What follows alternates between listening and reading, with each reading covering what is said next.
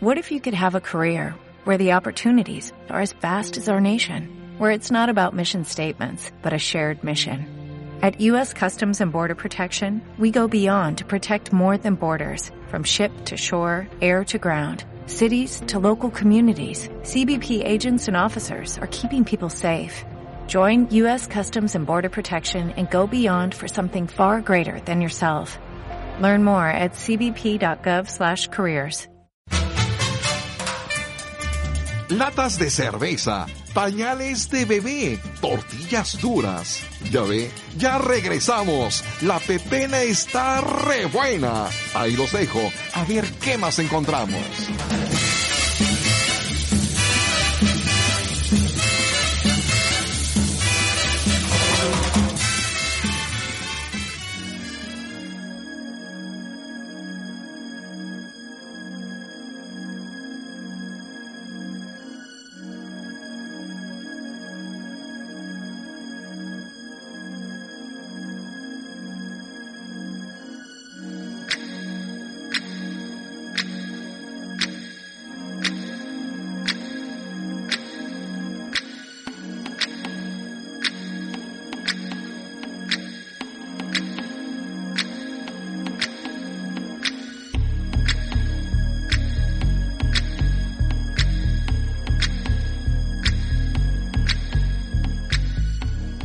Ya estamos de vuelta acá preparando la noticia, donde seguimos este saqueando bolsas, botes y todo lo que tenga este basura informativa para poder este platicarla y comentarla con ustedes. Ahora, eh, dentro de esta basura, eh, bueno, no, este, mi tocayo acaba de encontrar algo interesante, que pues pareciera un poco como decir que el destino nos alcanzó, aunque se haga como lugar trillado, como si fuera esta, esta película de. Ay, de Charlton Heston, ¿no? Exacto, de Charlton Heston, de cuando no nos alcanza exactamente, eh, algo parecido. Eh, y tiene que ver con eh, una cuestión que también además parece parece broma, pues podría sonar a broma, pero no lo es, con respecto a cómo se va a hacer el periodismo en un tiempo futuro, cómo se van a escribir artículos, y la respuesta pues eh, suena sorprendente. que ¿No es así? Pues sí, Tocayo, Amine, Toño, amigos del auditorio, pues parece, como ustedes bien lo dicen, una unos párrafos de algún cuento de Isaac Asimov, de Aldous Huxley o cualquier otro escritor de ciencia ficción, pero pues no, ya el destino nos ha alcanzado y parece que la inteligencia artificial pues está cobrando ya mucha, mucha actividad y esto también lo encontré, como les decía yo, en un artículo de un periódico gabacho del New York Times. Y pues también tienen artículos interesantes estos cuates, así que yo les recomendaría a nuestros amigos del auditorio que pues de vez en cuando se echen una, una vueltecita por estos periódicos gringos porque tienen cosas interesantes, tienen artículos interesantes. Y yo encontré esto. El articulista se llama GPT-3 y, el, y el título dice, ¿escribió esto un ser humano? En signos de interrogación. Y el articulista comienza diciendo de que él nunca en su vida, durante los años que lleva escribiendo para el New York Times, pues jamás se había imaginado que un robot o una computadora iba a empezar a escribir artículos para los periódicos. ¿Y cuál va siendo su sorpresa? Que el software que están desarrollando allá en Silicon Valley, ahí en los Estados Unidos, pues ya hay una, pues un robot, o digámoslo de esta forma, robot o, un, o una computadora, que tú le das, por ejemplo, tres palabras, por ejemplo, elecciones Donald Trump Estados Unidos, y ella se suelta escribiendo, haciendo un análisis de lo que está pasando en los Estados Unidos en cuanto a la economía de Trump, en cuanto a la cuestión de este el racismo en el gobierno de Trump, en cuanto a la cuestión laboral, en cuanto a la cuestión de salud y se suelta como hilo de media esta computadora a escribir. El asunto es de que parece que lo ha escrito en realidad un ser humano, pero no, lo escribió GPT-3 es decir, una mente artificial que pues quienes han leído sus publicaciones se han quedado con la boca abierta y han dicho, este cuate es incisivo. Pues no, no es él, es la computadora quien lo escribió. ¿Cómo ven? No, increíble. De, hecho, a mí me llama mucho la atención porque pienso, ok, si fuera una nota eh, neutra, es decir, como cualquier nota informativa que vemos en el periódico, puedo entender que a lo mejor todo un sistema de búsqueda lo hace. Pero el hecho de que yo empiece a usar valoraciones, empiece a hacer eh, análisis y juicios, inclusive hasta tonos, es lo que a mí me, me tiene sorprendido y pues quisiera saber cómo hacen eso, ¿no?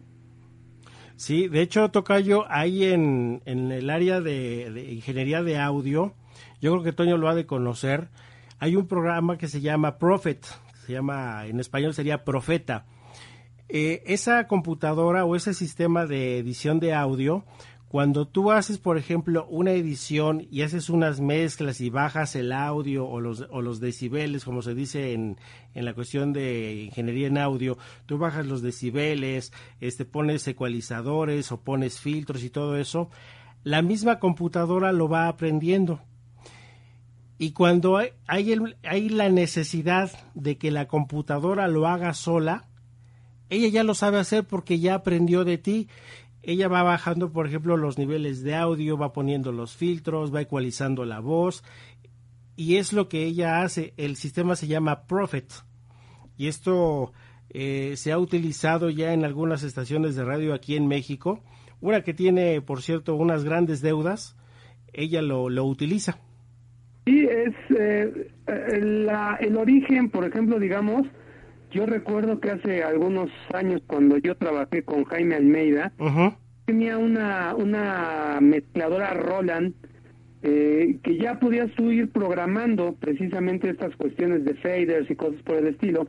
Eh, yo la vi primero en una Roland, después ya Yamaha también eh, tiene esas estas cuestiones, ¿no? Que ya puedes programar ciertas actualizaciones, puedes programar ciertas cosas. Eh, aquí aquí lo, lo, que me llama la atención es lo que dice Javi Quintanar, de que, eh, vamos, si tú vas a escribir, digamos, una nota informativa, eh, esta computadora puede, eh, digamos, seleccionar y, y, y, de algún modo entender cuáles son la, los elementos para darte esa información, ¿no? O sea, me imagino hacer un como resumen rápido y todo. El problema es... de la noticia, que, el como cuando... El problema es cuando ya viene una cuestión de emitir juicios de valor. Ajá. Exacto, no, yo creo que ahí es donde puede presentar la falla este este este sistema porque eh, estadísticas te puede dar, te puede dar las notas que se han escrito sobre racismo, sobre eso, sobre lo cualquier tema, pero ya un juicio de valor ahí es donde entonces el lector quien, quien va a recibir toda esta información, pues sí puede hacer un juicio sobre qué es lo que está leyendo.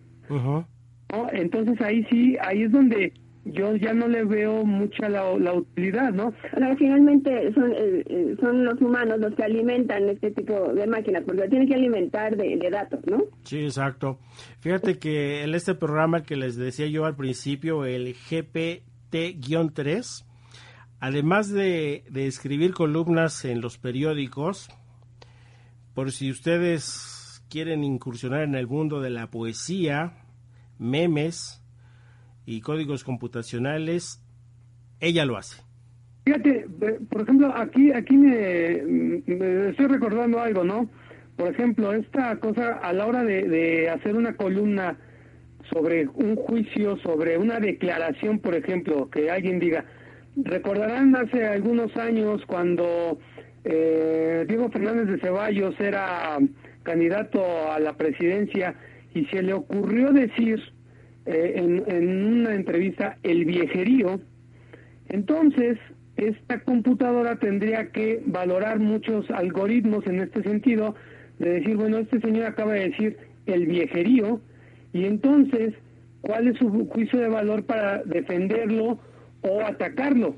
O como o recientemente este senador eh, de Nuevo León que le dijo a su esposa que bajara la pierna, entonces, ¿cuáles son los juicios de valor que va a utilizar este esta computadora para emitir una una opinión sobre lo que acaba de suceder, ¿no? O una frase coloquial que igual y tampoco la tenga dentro de su sistema programado Igual lo pueden entender los demás personas, ¿no? Un caló, otro tipo de palabras, y eso no lo puede hacer tampoco una máquina. Pero yo creo, mi querido Toño, que como van las cosas, eh, yo creo que con el tiempo, conforme vaya pasando esto, eh, va a llegar el momento en que la computadora misma va a tener ya un bagaje cultural, va a tener una riqueza en cuanto a, a este al lenguaje, que jura lo que lo va a empezar a hacer, ¿eh? Oye, muchos articulistas, ¿no? Eh, en México y en el mundo que tienen a su escritor fantasma. Sí. Eh, el que les escribe la columna, ellos ya nada más llegan, la, la revisan y la firman. Es muy común. Es muy común este pues igual y, ya eh, van a encontrar el, el, suplente, ¿no? Se van a ahorrar el sueldo del fantasma. Y se van a ahorrar el sueldo del fantasma, ¿no? Digo, en algunos lugares, te digo, como Jeff Bezos, que es muy amante de la tecnología y todo esto, dueño de Amazon y también del Washington Post, justo en el de Washington Post ya ha tomado algunas herramientas de robots para hacer más fácil a este, la escritura de, los textos con los, pues, yo, yo espero yo espero sinceramente que esto no avance mucho porque el, eh, la cuestión de, de, escribir cualquier persona eh, y realizar el periodismo, pues, a mí se me hace que es una, una actividad humana como el arte, eh, que aunque hay una máquina que lo pueda hacer, pues siempre necesitará el elemento humano. Por ejemplo, Javi Quintanar, imagínate tú cuánto pseudo crítico de cine que, que conocemos, pues si de por sí son medio malos para ver una película y luego peor para escribir, eh, pues ya van a obtener este doctorados honoris causa como los que van a, cubrir las mañaneras con López Obrador, ¿no? Pues imagínate, de hecho, eh, también hay un cierto eh, sarcasmo a este respecto, ¿no? Porque pues, eh, como tú sabrás y, como se ve mucho en el medio de repente, tenemos ese asunto del copycat, de que tú, por ejemplo, eh, mm, ves alguna nota informativa sobre algún alguna cualquier, cualquier cosa en específico, ¿no? Y de repente checas y te das cuenta que eh, esa misma nota se replica igual, es decir, no le cambia ni un punto ni una coma en cuatro, cinco, seis, veinte medios, ¿no? Ah, sí, sí. hay boletines de prensa, se entiende que existen los boletines de prensa y que muchas veces los periódicos lo único que hacen es este ponerlo tal y como lo mandan, ¿no? Pero también luego hay eh, informaciones que dices, bueno, es que aquí se supone que hay un reportero trabajándolo, se supone, y ahí sí pareciera que más bien son autómatas, porque eh, vas viendo las notas en diferentes diarios y son exactamente iguales, hasta los errores ortográficos se copian. Claro. Oigan, y como aquí no somos muy copiones, ¿qué les parece si nos vamos a un corte y regresamos, no? Y vamos a escuchar a, a Valeria con su, con su cápsula de música y regresamos. Muy bien, vámonos con Valeria. Desde el inicio, ¿verdad? Un, dos, tres.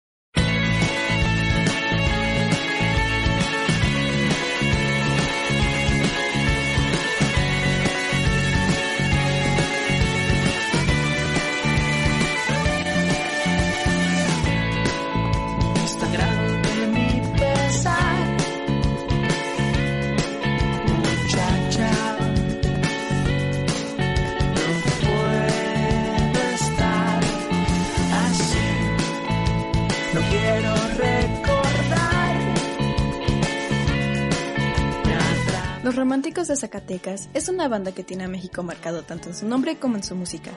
Este cuarteto zacatecano muestra la cultura popular mexicana desde sus letras hasta los flyers y portadas de discos, inspirándose en paisajes, incluso iglesias, retablos, sitios emblemáticos y más.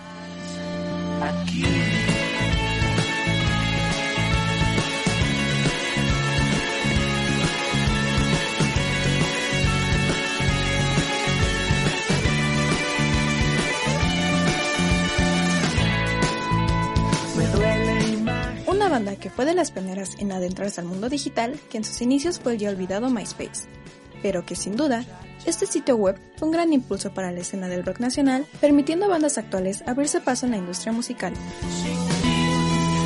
Y no quiero ni pensar en lo que pasar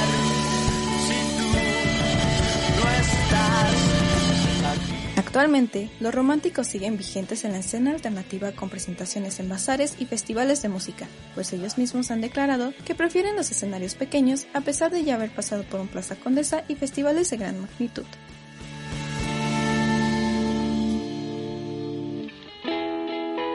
Y no quiero ni pensar en lo que puede pasar.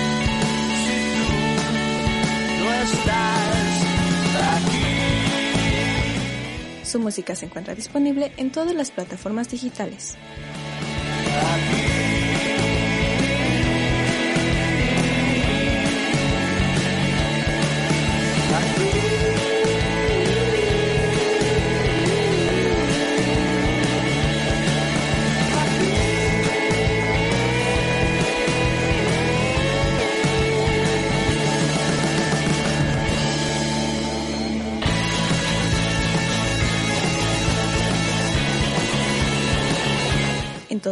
Mujer, Valeria Martínez.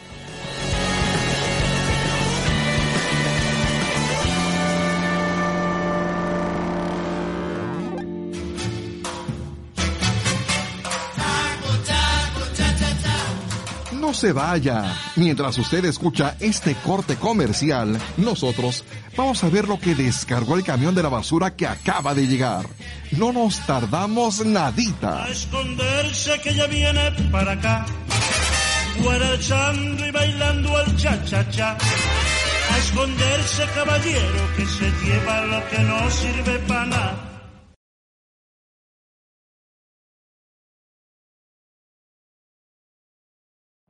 Every day, we rise, challenging ourselves to work for what we believe in. At U.S. Border Patrol, protecting our borders is more than a job, it's a calling. Agents answer the call, working together to keep our country and communities safe. If you are ready for a new mission, join U.S. Border Patrol and go beyond. Learn more at cbp.gov/careers.